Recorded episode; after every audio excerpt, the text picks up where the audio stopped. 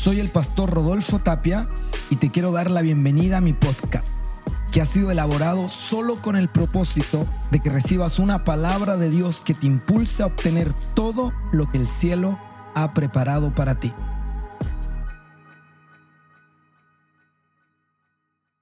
Estamos en una serie llamada Misión Retorno. Digan conmigo Misión Retorno. No, dígalo con ánimo. Misión Retorno. Muy bien. Misión retorno es una palabra que Dios ha puesto en nuestro corazón. Es uno de los pasajes bíblicos que más me gusta. Eh, Dios siempre me habla a través de estos pasajes, me, bendice, me desafía. Y lo hemos tratado de comenzar a hablar, a compartir, porque creemos que tal y como lo experimentó el pueblo de Israel, hoy la iglesia está secuestrada por los filisteos, encerrada en casa, encerrada en sus actividades, en sus labores, pero lejos de la presencia de Dios. El diablo y las tinieblas se han confabulado en esta era, en este tiempo, para hacer obsoleta a la iglesia. El plan del diablo a través de esta pandemia es hacer de la iglesia algo obsoleto, algo viejo, algo que no es esencial. Pero nosotros como creyentes sabemos que la autoridad de Dios, la autoridad delegada del cielo aquí en la tierra, no reposa sobre un gobierno. La autoridad delegada de Dios aquí en la tierra no reposa sobre un hombre. La autoridad de Dios en la tierra reposa sobre su iglesia, que es el cuerpo de Cristo. La Biblia dice que las puertas del Hades no prevalecerán contra la iglesia de Jesús. Es decir, la autoridad aquí en la tierra, una embajada aquí en la tierra, una oficina del cielo aquí en la tierra, es la iglesia de Jesucristo. Y lo único que puede detener la invasión de las tinieblas en nuestra ciudad es el cuerpo de Jesucristo, la iglesia del Señor. Es aquellos que han sido lavados y redimidos por la sangre del Cordero. Por eso quiero que tú digas, la iglesia tiene autoridad. Dígalo, la iglesia tiene autoridad. Diga, tengo autoridad en el nombre de Jesús. Lucas 10, 19, Jesús dijo, aquí os doy poder y autoridad para hollar serpientes y escorpiones y contra toda fuerza del diablo y nada os hará daño. La iglesia tiene autoridad para pisotear toda invasión demoníaca. La iglesia tiene autoridad para pisarle la cabeza al diablo, para echar fuera toda invasión de las tinieblas. Pero la iglesia tiene que levantarse y salir del encierro a invadir esta ciudad con la luz, con un mensaje de esperanza, a liberar a los endemoniados, a sanar a los enfermos, a resucitar a los que están muertos con la palabra de verdad, con el mensaje de Jesucristo. Y eso es lo que en este tiempo estamos haciendo. Un llamado a retornar, un llamado a volver, un llamado a ocupar el lugar en la asignación que Dios nos ha entregado. A no seguir encerrados, intimidados por el miedo, sino que a llenar la tierra del conocimiento de la gloria del Señor.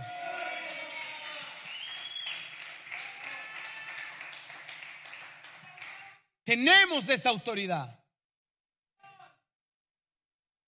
Y por eso estamos hablando misión retorno. ¿Qué dijimos la semana pasada?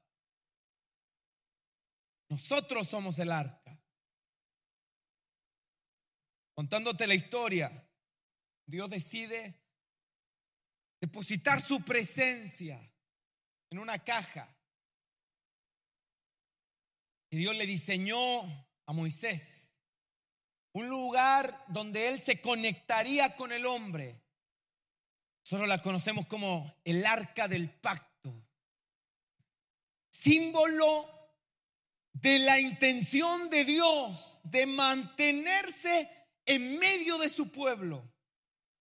Cuando tú lees Génesis te das cuenta que Dios estaba en el huerto. Dice la Biblia que Dios se paseaba en el huerto.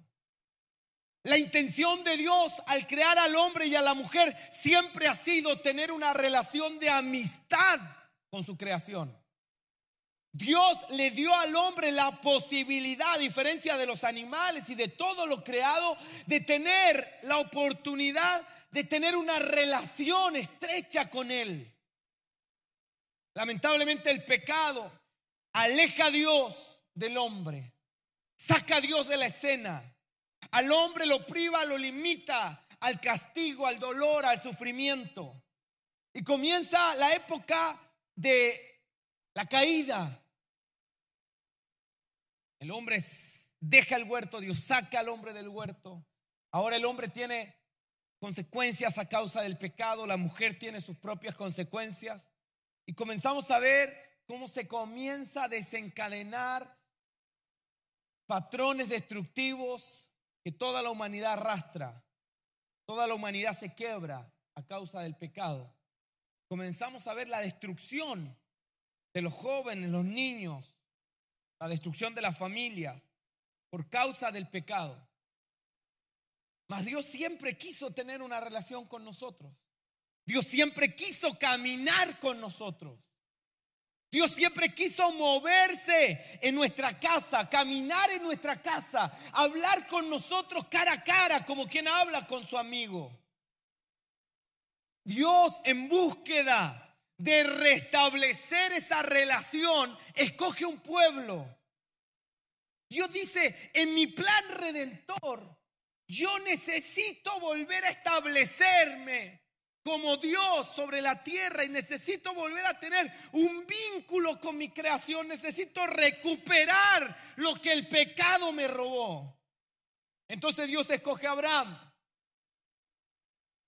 el patriarca de la fe, el padre de Abraham. De Abraham, Dios saca, ¿verdad?, el linaje de Israel. Abraham engendra a Isaac, Isaac a Jacob y Jacob a estas tribus, las doce tribus de Israel. Usted ya conocerá la historia de Jacob. Jacob tuvo un hermano. La promesa estaba sobre Jacob. Él tenía la palabra sobre sus hombros. Pero Jacob siempre intentó anticiparse a los planes de Dios y tomar el camino rápido. Cuidado con los caminos rápidos que no siempre te van a conducir al lugar correcto.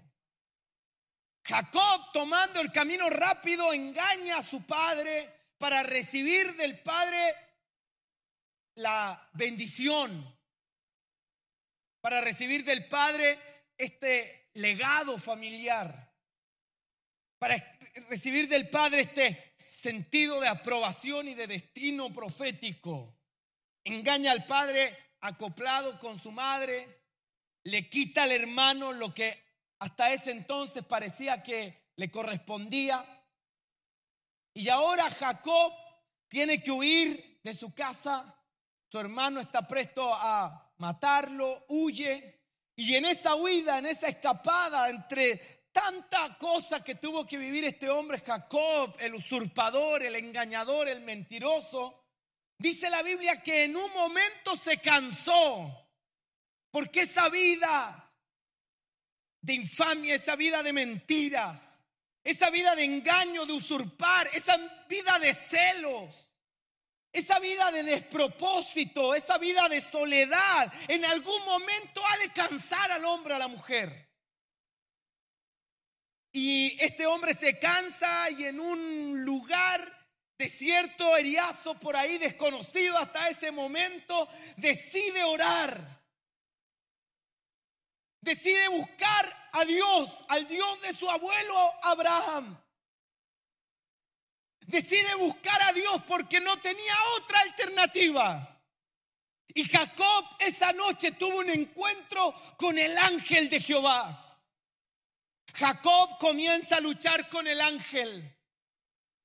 Jacob comienza a pelear para tratar de alcanzar una bendición que su padre Isaac no pudo darle, o más bien se la dio, más en base a un engaño. Entonces el deseo de Jacob era ser bendecido.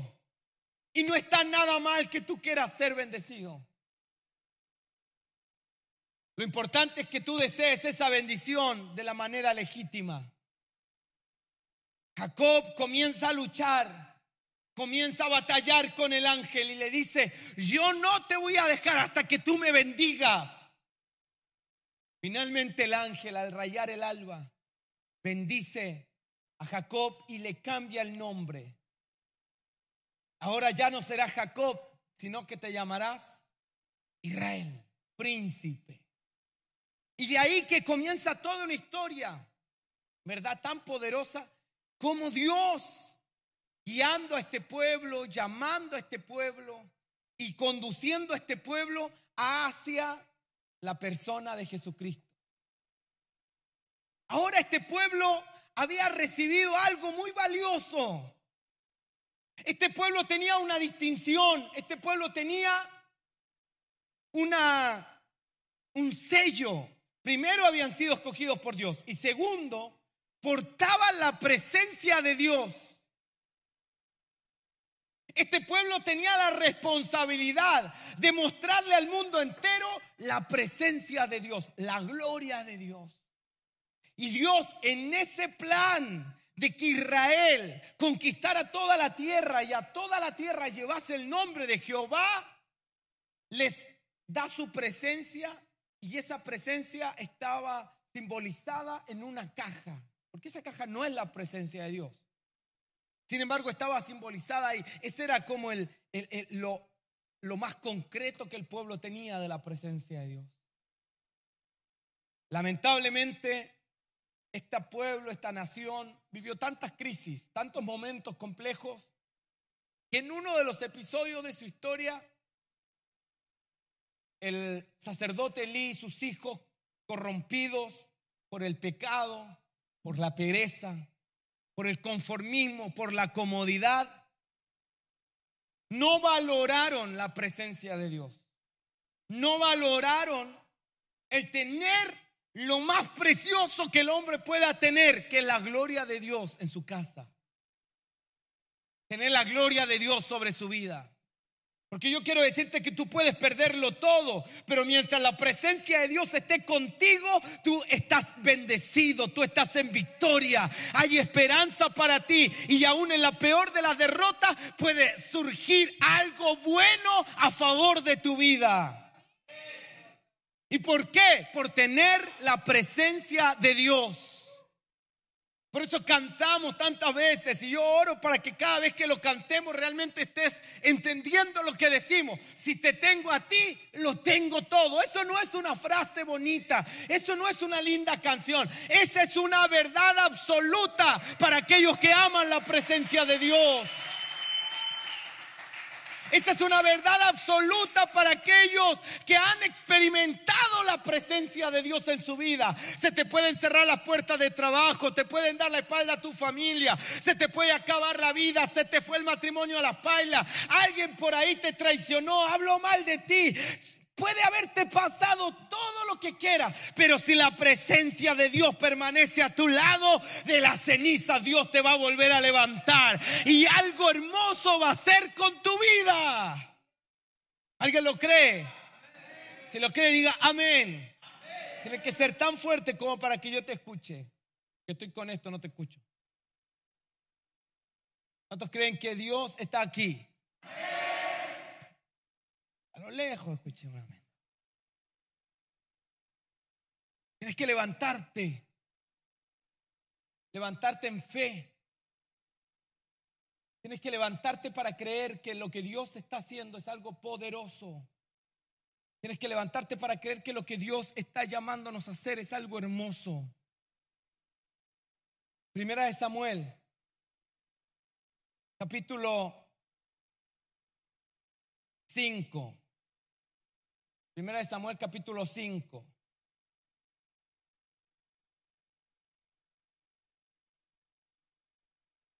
Versículo 8. Convocaron pues a todos los príncipes de los filisteos y les dijeron, ¿qué haremos del arca del Dios de Israel? Y ellos respondieron, pásese el arca de Dios de Israel a Gat.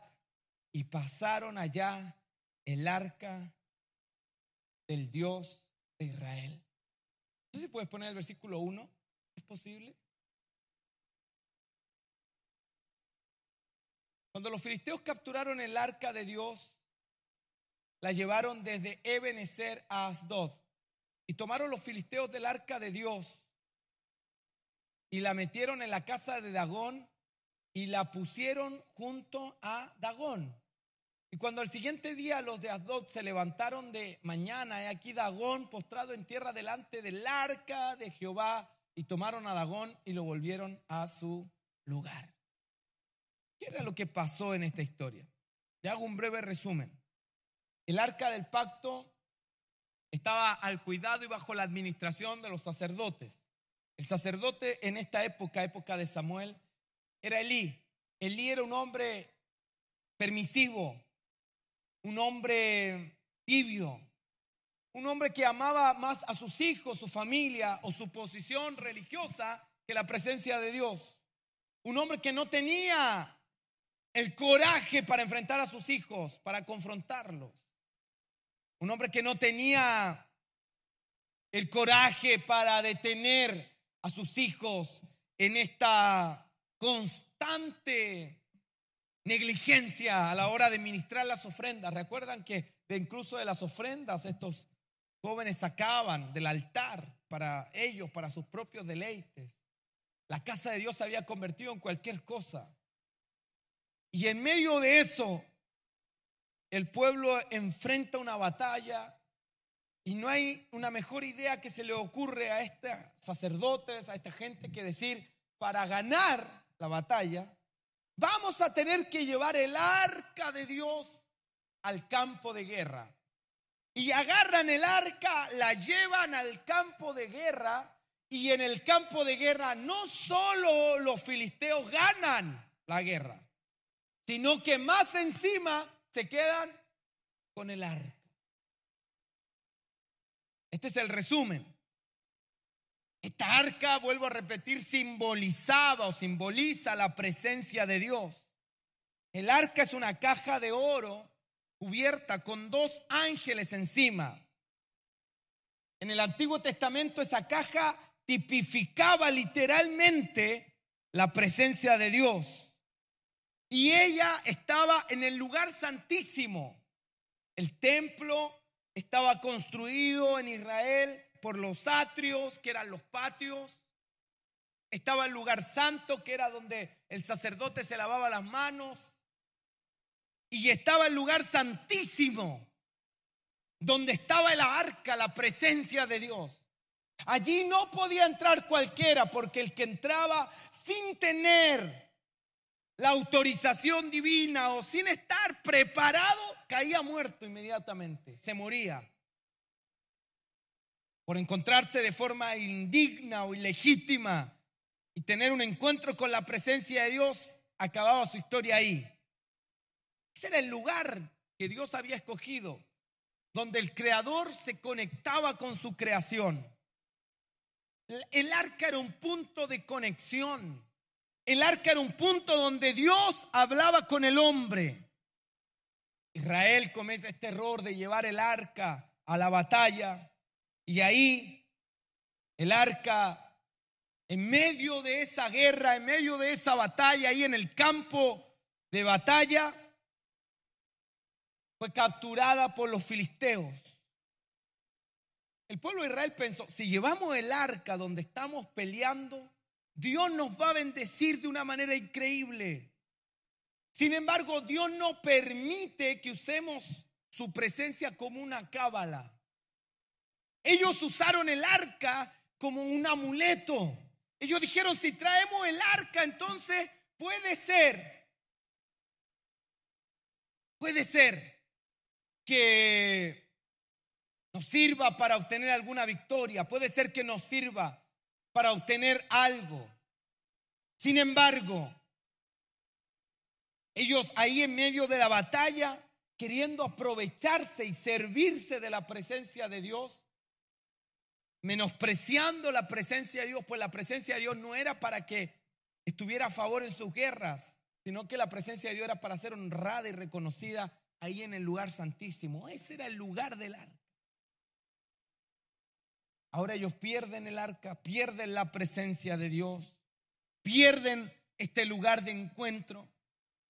los filisteos le roban el arca y de ahí comienza una travesía de quienes persiguieron el arca sin poderla encontrar y sin poderla recuperar.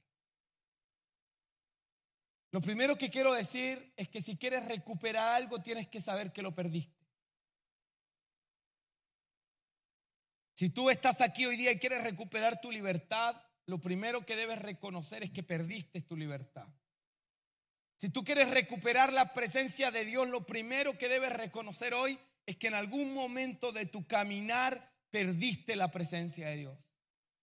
Perdiste la gloria de Dios.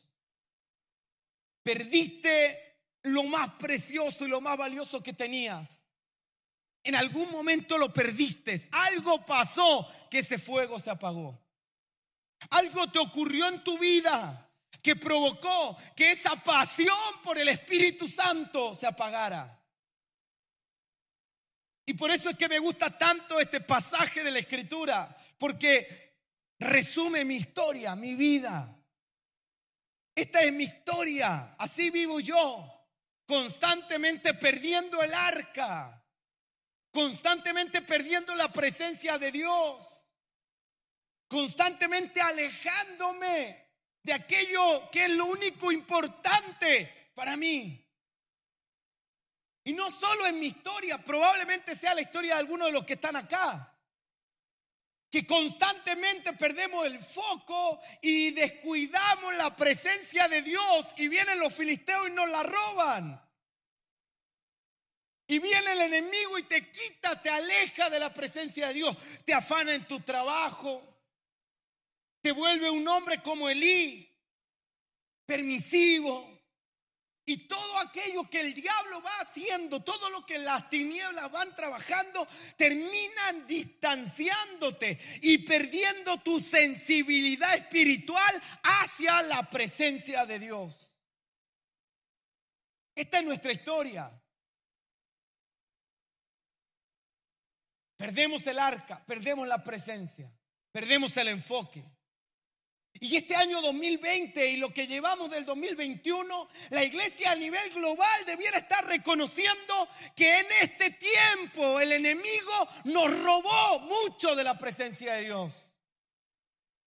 El 2020 todos debiéramos estar confesando que lo que en otro tiempo adorábamos, lo que en otro tiempo orábamos, lo que en otro tiempo ayunábamos, este tiempo el diablo nos lo quitó y en vez de estar orando, estábamos viendo Netflix.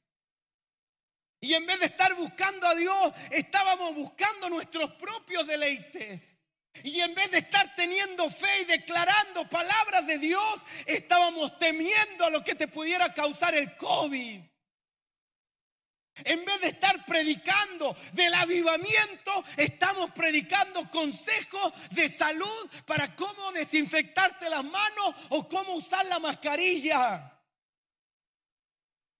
Y lamentablemente este año y el año pasado han sido años de perder el arca, de perder la presencia de Dios de perder mucho de lo que Dios nos había estado dando.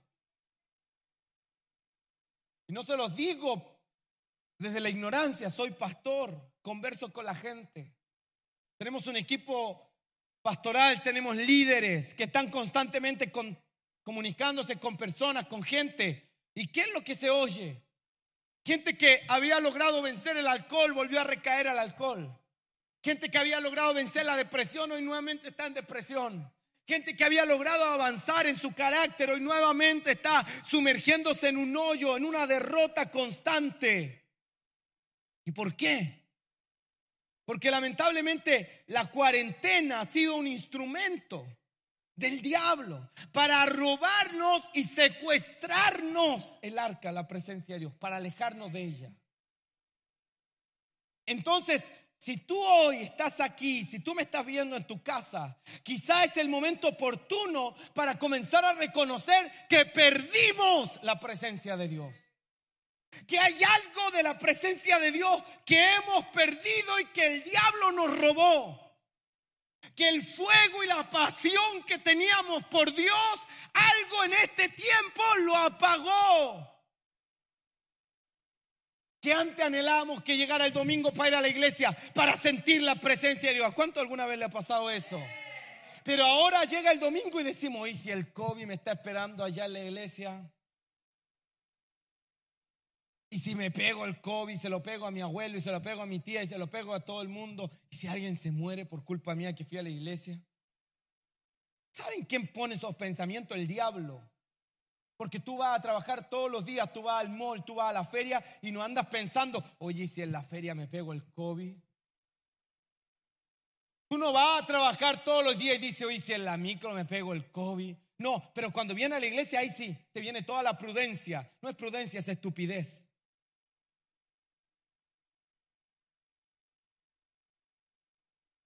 Porque si fueras prudente realmente, no saldrías de tu casa y te encerrarías como un ermitaño. Pero nadie me dice, pastor, yo no voy a ir a trabajar, no voy a ir a ningún lado, me voy a quedar encerrado en la casa, no voy a hacer nada. No voy a ir ni a comprarle comida a mis hijos porque hay que ser prudente. No, tú vas al supermercado, tú vas a la tienda, al almacén de la esquina.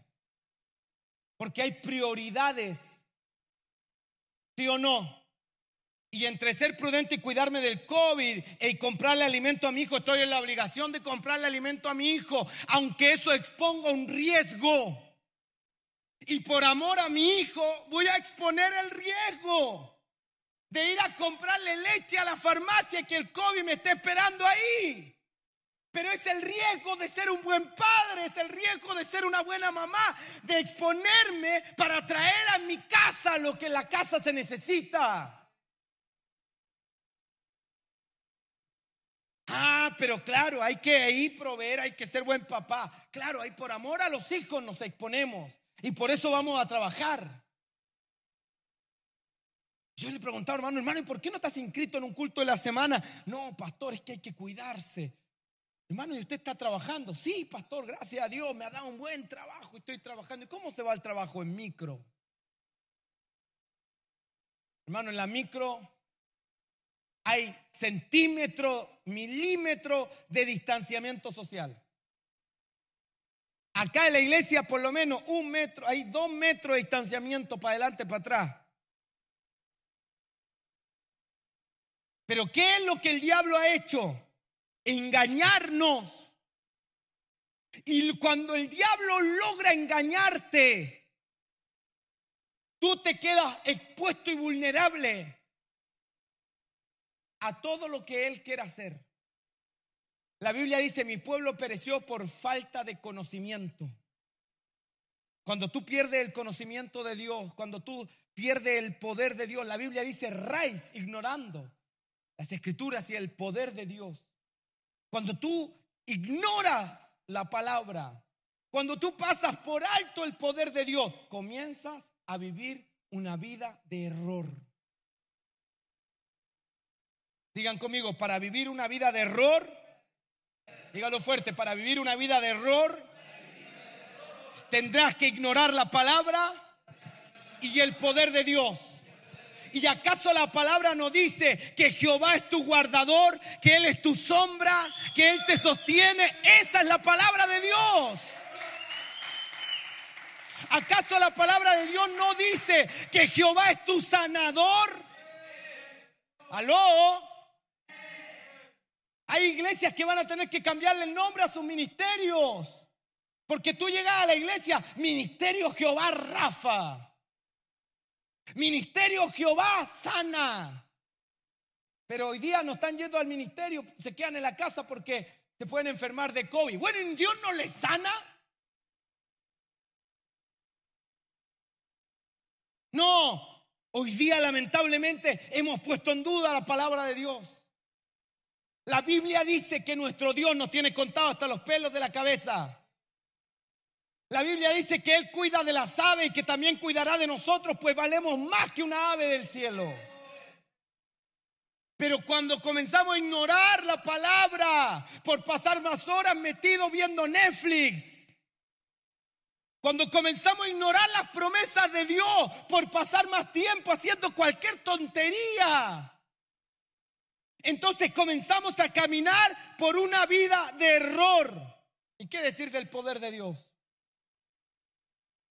Ah, pero como la iglesia no es prioridad, mi vida espiritual no es prioridad, como proveer sustento espiritual para mi casa no es prioridad, a la iglesia no voy, al supermercado sí, porque es prioridad traer comida a la casa, a trabajar sí, porque es prioridad traer el sostén a mi casa, a la feria sí, porque es prioridad verdura y fruta para mis hijos, pero a la iglesia no, porque no es prioridad traer sustento espiritual, no es prioridad traer avivamiento a mi casa, no es prioridad traer paz a mi casa. Y eso habla de nuestra baja y de nuestro nulo compromiso con la presencia de Dios. Algo que el diablo nos robó y que vamos a tener que recuperar. Si va a aplaudir, aplauda al Señor con todas sus fuerzas. Entonces partamos reconociendo, usted algo perdió. ¿Cuántos de los que están aquí hoy, los que están en casa, pueden reconocer que han perdido?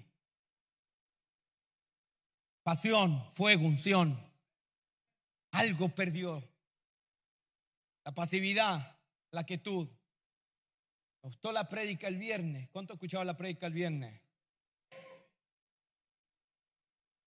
Siempre vi yo esas palabras de, de Dios a David, de Natán a David como palabra. Fue lo que Dios más me habló. Palabra así como de sentencias. Nunca se apartará la espada de tu casa. Oh, qué terrible. Ojalá Dios nunca me diga eso. Cuando la pastora dijo, pero eso no era una sentencia, era un redireccionamiento del ministerio de David, pues su asignación era ser guerrero. ¡Boom! ¿Sabe qué? Como que yo dije, Señor, por eso tanta guerra. Por eso tanta batalla. David se había quedado en el palacio, el baboso, encerrado en una cuarentena y se le aparece la Betsabé por estar haciéndole caso a sus soldados que le dijeron que es en casa nomás rey, usted ya está cansado. Se puede pegar el virus en el, en el campo de batalla, el COVID. Que es encerradito nomás. Y desde ahí, desde el balcón, con este complejo balconista, de comodidad, de encuarentamiento, encuarentanamiento. Se queda encerrado y codicia, peca, cae, fracasa, hunde su ministerio. Y ahora Dios le dice, te voy a dar una oportunidad. Vas a tener que pelear todos los días de tu vida. Y mi pregunta es, ¿cómo nació David? David nació peleando. David estaba en el campo cuidando ovejas, un niño, un adolescente y tenía que enfrentarse a osos y leones. Era un hombre de guerra, porque el guerrero nace para la guerra. Yo dije, el guerrero nace para la guerra y usted es guerrero, usted es guerrera. Usted no nació para estar en un balcón, usted no nació para estar encerrado en la casa, usted no nació para estar conforme mirando Netflix. Eso déjeselo a los vagos, eso déjeselo a los que no producen. Usted es guerrero y guerrera del reino y tiene que hacer algo por ese reino que ha dado tanto por usted. Ese reino dio al rey de reyes para que tú fueras rescatado del infierno, de las drogas, de la depresión, de la muerte, de la prostitución, del adulterio. Y usted tiene que hacer algo en favor de ese reino. Rescate a uno de las tinieblas. Y usted está entendiendo que algo, algo, algo usted puede hacer en favor de aquel reino que tanto bien le ha hecho. Hay un montón de gente que hace dos semanas fue a votar por un candidato porque le dio un bono. Ah, no, si yo voté por la, por la tía no sé cuánto, porque me vino a dejar una caja de mercadería. Así que yo por ella voy a votar. Se levantaron para ir a votar. Hicieron una fila para ir a votar. Se metieron a una urna para votar. Convencidos, determinados, porque un candidato les dio una lapicera en la calle y los saludó de abrazo. Porque un candidato le dio una caja, le dio una bolsa para que vayan a la feria. Y por alguien que hace tan poco, son capaces de dar tanto. Yo me pregunto, ¿acaso el reino te dio solo un lápiz?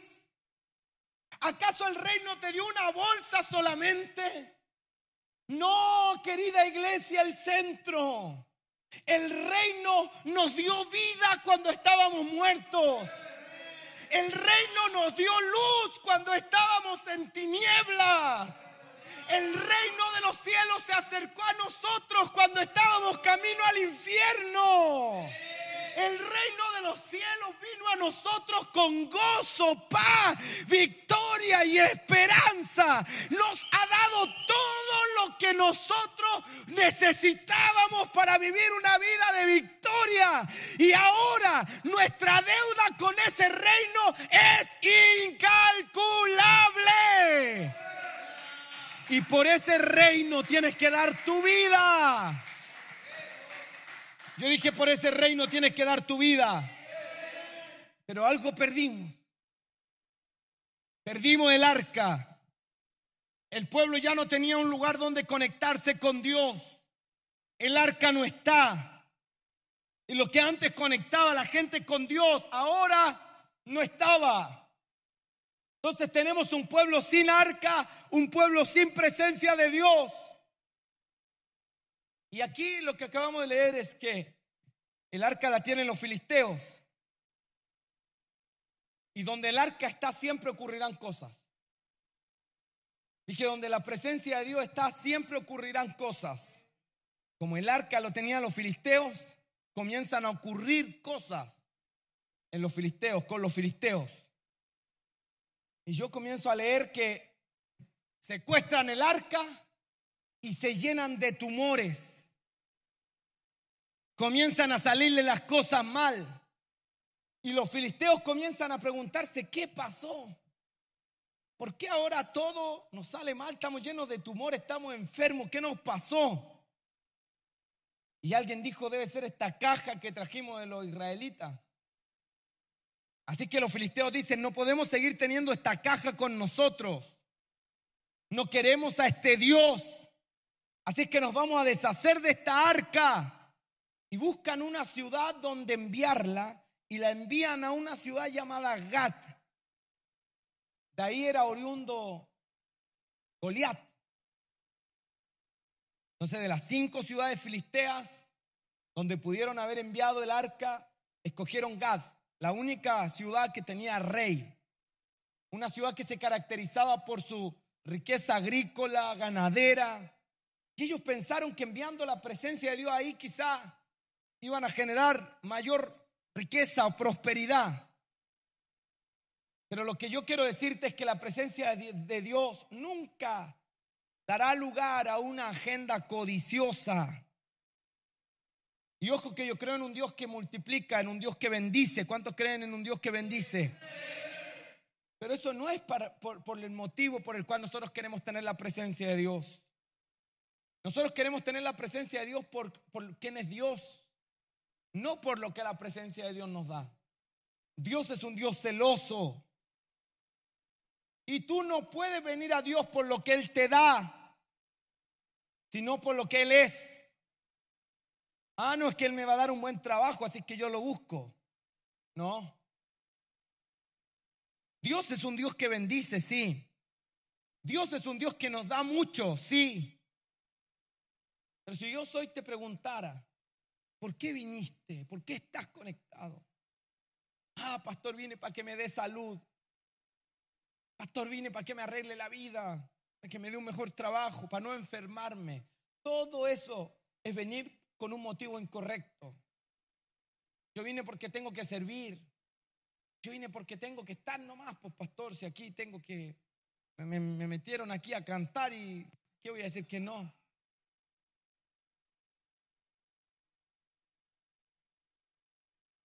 Tengo que estar nomás, pues.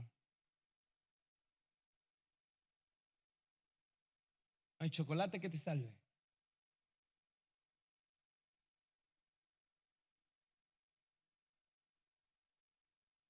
La gente dice, ay no, es que Dios es tan bueno, nos da cosas buenas. Sí, por eso la mayoría de los evangélicos en Chile siguen a Dios hasta que hay una pandemia. Somos de, de congresos, de cultos pentecostales, hasta que aparece un virus que expone nuestra salud, que nos arriesga. Dios no está interesado en que nosotros le busquemos por lo que Él nos pueda dar. Dios no está interesado en que le busquemos por lo que Él pueda multiplicarnos o, o bendecirnos. Él quiere que nosotros le busquemos por lo que Él es. Yo dije, Dios quiere que lo busques por lo que Él es. Yo no sé cuál es el motivo en esta tarde por el cual tú estás conectado. Yo oro para que sea el motivo correcto y tú puedas venir aquí hoy día y decir, pastor, yo quiero buscar a Dios porque Él es hermoso, porque Él me está transformando a su imagen, porque perdí el trabajo, estoy en crisis, estoy enfermo, pero Dios sigue siendo mi mayor amor, mi mayor alegría, mi mayor esperanza y Él está haciendo una obra hermosa en mi vida. Yo quisiera que tú fueras de esos que está aquí y aunque nada en su alrededor florece, permanecen sirviendo a Dios con fidelidad y con gozo, creyendo que Dios el que está trabajando a favor de sus vidas. Sin embargo, hay otros que van a servir a Dios mientras hay un buen trabajo. Servirán a Dios mientras tengan una buena situación económica. Servirán a Dios mientras el matrimonio vaya bien. Servirán a Dios mientras sus hijos estén bien. Y esos son los motivos incorrectos por los cuales tú puedes comenzar a servir a Dios. Este pueblo, los filisteos, tenían el arca, pero el arca les arruinó la vida, porque ellos querían tener el arca con motivos incorrectos. Y miren, quiero decirles algo, tener la presencia de Dios traerá cosas preciosas, hermosas a tu vida. Pero tener la presencia de Dios también implicará tener que pagar un precio muy alto. Tener la presencia de Dios implicará pagar un alto costo. Un día vino un joven rico y le dijo, yo he cumplido la ley desde que tengo uso de razón. Y Jesús le dijo, muy bien, pero te falta una cosa. Vende todo lo que tienes, dalo a los pobres y sígueme. Y dice la Biblia que el joven rico se fue triste y nunca más regresó.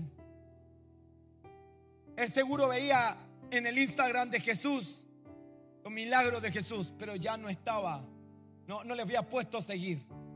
Lo miraba nomás miraba las historias, pero no lo estaba siguiendo. Porque el Instagram de Jesús era muy impopular. Lo que te da estatus en el Instagram es seguir poco y que te sigan muchos. ¿Sí o no? El Instagram de Jesús lo seguían 12. Y había uno que de repente le ponía a seguir y de repente lo dejaba seguir. Había días que te metía en Instagram de Jesús, habían 11 seguidores. Y otros días 12 y otro día 11 y otro día 12. Había uno que de repente le ponía me gusta y de repente le quitaba lo me gusta. Usted sabe de quién hablo, ¿no? Y cuando tú le escribías un mensaje por interno a Jesús, te cobraba por la consejería. Judas. Pero si tú veías los seguidores de Jesús, Jesús seguía a los 40 millones de israelitas de su época. Se había dado el tiempo de comenzar a seguirlo a todos. La mujer samaritana no era de, de Israel, pero igual la seguía.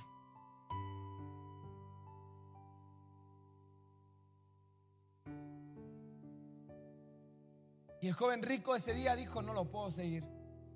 Muy alto. Jesús no vale tanto. Yo no sé si Jesús realmente le estaba pidiendo eso. ¿eh? Quizá el joven rico le hubiera dicho, Jesús, perfecto, eso es lo que tengo que hacer para seguirte. Voy al tiro a vender todo lo que tengo. Quizá el joven rico y se da la vuelta, empieza a caminar en dirección a venderlo todo. Quizá le hubiera dicho, ya vi que eres un hombre lleno de fe. Ven y sígueme. Lo único que Jesús estaba haciendo era probarlo. Lo único que Jesús estaba haciendo era examinar su corazón. ¿Valgo lo suficiente para Él? Con tal que esté dispuesto a dejarlo todo por seguirme. Desde ese día en adelante la vida del joven rico nunca más fue la misma. No hubo un hombre más frustrado en Israel que ese joven. Me imagino en los años se debe haber convertido en la persona más amarga de su pueblo, de su familia. Se convirtió en un Grinch, en un ermitaño. Había desaprovechado la oportunidad de su vida y el orgullo lo mantuvo amarrado a su riqueza en vez de en un momento haber dicho, no lo voy a perder. Me pidió que lo vendiera todo y voy a ir a mostrarle que lo rendí todo y me tiraré a sus pies para pedirle otra oportunidad.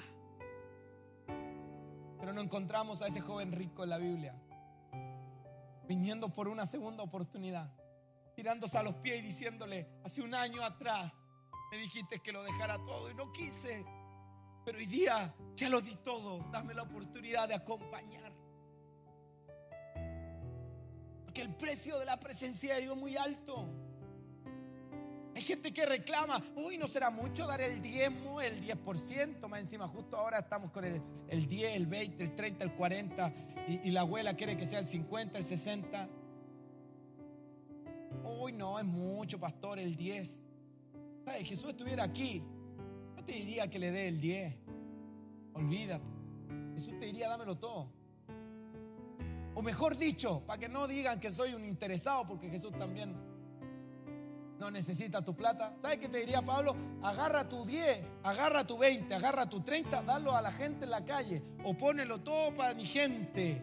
Y ahora demuéstrame que me quieres seguir. Dios santo. Tener la presencia de Dios no da lugar a dos personas en tu vida. No da lugar a dos señores en tu corazón. Tener la presencia de Dios no da lugar a dos aguas fluyendo dentro de ti. Jesús dijo, cuando venga el Espíritu Santo, en su interior correrán como ríos de agua. No puede haber una represa en tu corazón, algo que impida que el fluir de Dios venga. Y ahí es donde está la renuncia, la muerte. Otro vino y dijo, yo te seguiré donde quiera que tú vayas. Y Jesús le dijo, pero yo no tengo dónde dormir. Así que prepárate porque en mi gira no hay hoteles.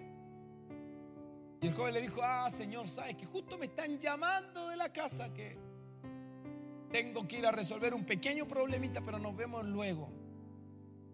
Otro le dijo, Señor, yo te quiero seguir. Pero deja que termine el funeral de mi familia, deja enterrarlo a todo, deja despedirlo a todo, ser un buen hijo, llevarle una flor a mi padre y hacerlo bien. Entonces te seguiré. Y el Señor le dijo, deja que los muertos entierren a los muertos. ¿Qué te quiero dejar en esta mañana? Para seguir a Jesús y para hacer que su presencia retorne, algo vas a tener que dejar. Estamos todavía entendiendo que perdimos la presencia de Dios y que tenemos que recuperarla. No te estoy llamando a ir y a correr para ir a buscarla. Hoy te estoy preguntando, ¿qué vas a dejar?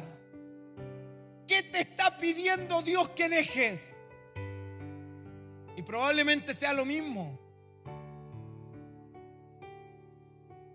¿Qué fue lo que te arrebató la presencia de Dios, lo que apagó la presencia de Dios? ¿Sabe? La vida cristiana, al seguir a Jesús, siempre se trata de pagar, de renunciar, de morir. Ustedes dicen, ¿por qué? Bueno, porque el Señor pagó un precio por nosotros. Él pagó un precio invaluable entregando a su Hijo, dándonos la sangre de su Hijo. Entonces Él dice, señores, quiero que estén a la altura, o por lo menos intenten estar a la altura de lo que yo he dado. De ahí que la gente dice, no, pastor, la salvación es gratis. Y yo quiero corregir eso, la salvación no es gratis. La salvación cuesta mucho. Es tan cara la salvación que Dios tuvo que darnos al único que podía pagarla, su Hijo Jesucristo. Y Él hoy día nos regala la salvación. Porque si Él la vendiera, nadie de nosotros tendría para pagar esa salvación tan alta, tan cara, tan costosa. Por eso es un regalo. Pero no es que sea gratis, no es que nadie la pagó, no es que esté ahí al alcance de cualquiera y cualquiera viene, agarra la salvación. La Biblia de hecho dice en hebreo que hay de aquel que pisoteare la sangre de Jesús. Hay de aquel que menospreciar el sacrificio de Cristo. Imagínate que tú tienes un hijo, una hija. Y un día Dios a ti como papá te dice, dame a tu hijo, entrégame a tu hijo. Yo sé que es una locura, pero es una metáfora para que me entienda. Dame a tu hijo. Dios me dice, sacrifícame a gracia mi niña de cinco años, entrégala, que muera, porque a través de su sangre muchos van a ser salvos. Póngase usted por un minuto en esos zapatos. Digamos que lo entiendes, que comprendes lo que Dios te está pidiendo y con dolor le entregas a tu hijo. Porque tú sabes que después de esta muerte vas a poder predicarle a multitudes. A través de la muerte de tu hijo, de tu hija, la prensa se conmueve y miles y multitudes vienen a oírte y tienen los oídos de toda una ciudad. Te pregunto, ¿qué sentirías si después de ver a tu hija morir la gente viene, pero viene por panes y peces? ¿Qué sentirías si la gente no valorara la sangre de tu hijo o de tu hija? ¿Qué sentirías si la gente viniera y te dijera, ay, no quiero escuchar la historia de su hijo?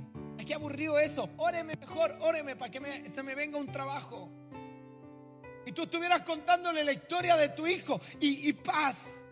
Ella murió por usted. Ah, qué fome, latero. Eh. Oh, qué sueño. Pero órenos para que me dé trabajo Dios.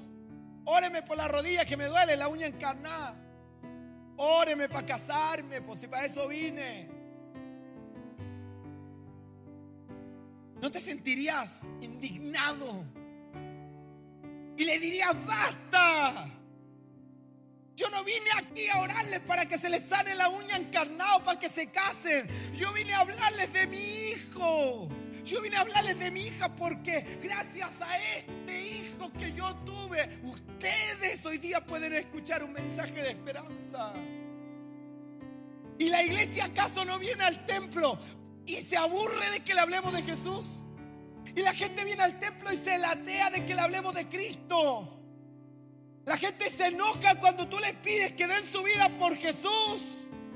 Porque lo que la gente quiere es que tú les des buenas noticias, que le va a ir bien en el trabajo, que van a casarse, que van a tener prosperidad, que van a cambiar el auto, que van a cambiar la casa. Y eso es lo que la gente quiere. Y viene aquí, óreme, óreme, óreme. Pastor, deme algo de lo que usted tiene, deme esa paz. Pero no me hable de lo que usted quiere decirme. No, ah, óreme nomás, óreme. Porque lo único que me interesa es recibir algo.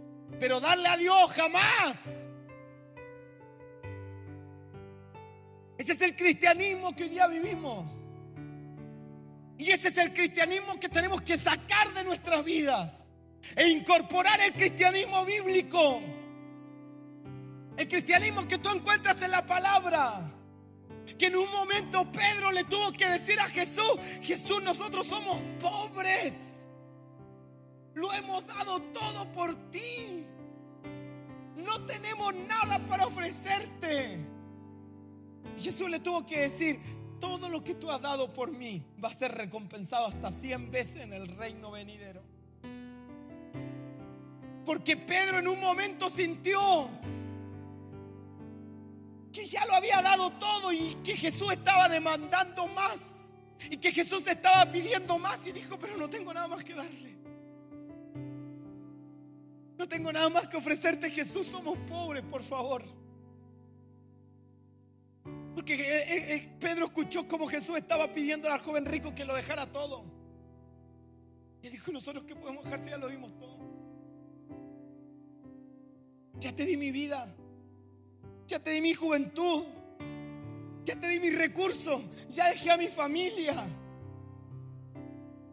Yo creo que Jesús le hizo el favor a Pedro de resucitarle la suegra para que le hiciera compañía a la esposa del pobre Pedro para él andar haciendo las giras con Jesús tranquilo.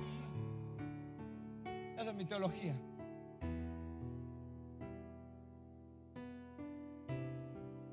Ya te lo di todo. Pedro frustrado le decía, ¿qué más te puedo dar? Ya te di todo. No, Pedro, tranquilo. Yo ya vi que me lo diste todo y va a tener recompensa en los cielos. Porque el Evangelio no se trata de, de pedir. Sácate esa idea de que el Evangelio es venir y pedir. Dame, bendecidme, santificadme, ungidme. Somos como ovejas. Me, me, me. El Evangelio no es pedir. Todo lo que necesitabas, Dios ya te lo dio.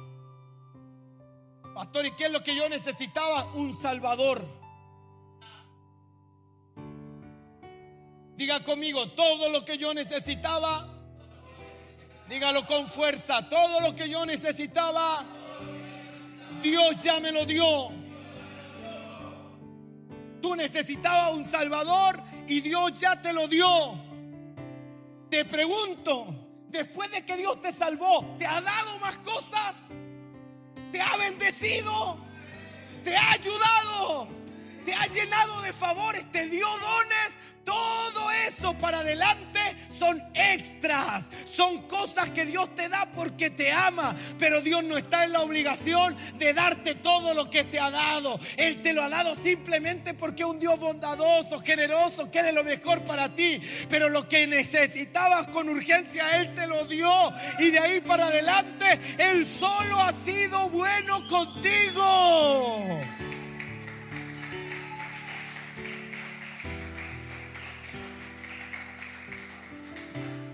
Ah, pastor, pero si Dios no me da la casa que yo le estoy pidiendo, yo voy a dejar de servirlo. Carnal. No entienden lo que Dios hizo. Porque lo único que necesitaba era un Salvador y te lo dio. Y ahora quieres dejar de servir al único que apostó por ti porque no te cambió el auto, porque no te arregló la vida, porque no te ayudó cuando estaba en crisis, porque no te sanó al hijo. Si ya te dio todo lo que necesitabas, ahora comienza a vivir una vida de darle a Él tengas, todo lo que puedas. Dale a Dios tu juventud, dale a Dios tu tiempo, dale a Dios tus palabras, dale a Dios tu amor, dale a Dios todo lo que puedas, porque Él ya te dio todo lo que necesitabas. Y no le bastó con eso. Yo siempre he dicho, Dios es tan bueno, no solo te da el pan, esa es su promesa, pan ni agua te faltará pero al pan Él le pone margarina, le pone mantequilla, tenéis paté, tenéis mermelada, tenéis huevo, tenéis algo para echarle al pan, porque Dios siempre te da más de lo que tú te mereces, Dios siempre te da más de lo que tú pides, Dios siempre añade más y nos dio un Salvador hermoso que no nos vino a rescatar para darnos una vida buena aquí, nos vino a rescatar para llevarnos al cielo con Él, porque si no te rescataba te iba a ir al infierno. Si no te rescataba, te iba a ir por una eternidad, a ser carcomido por gusano y por el tormento del infierno eternamente. Ahí el diablo no te iba a dejar en paz, no te iba a dejar dormir. Ahí el diablo iba a torturarte para siempre.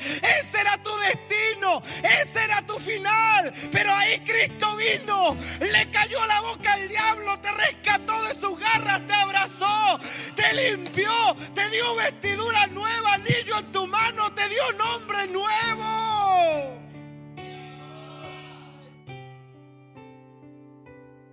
Ahora te cuesta servirle.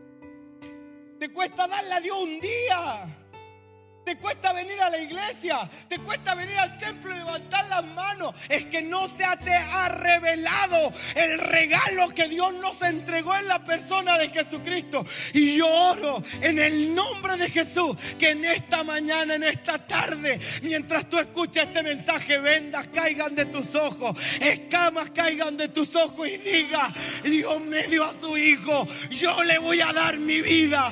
Dios me dio a Jesús, yo le voy a dar todo lo que tengo, porque Él vale la pena. Ahí donde estás, cierra tus ojos.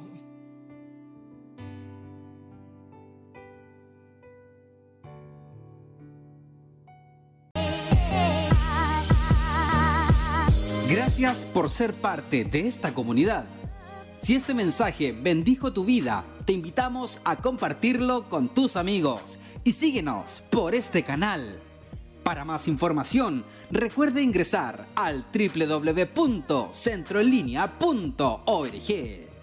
Gracias nuevamente por ser parte del podcast de Rodolfo Tapia.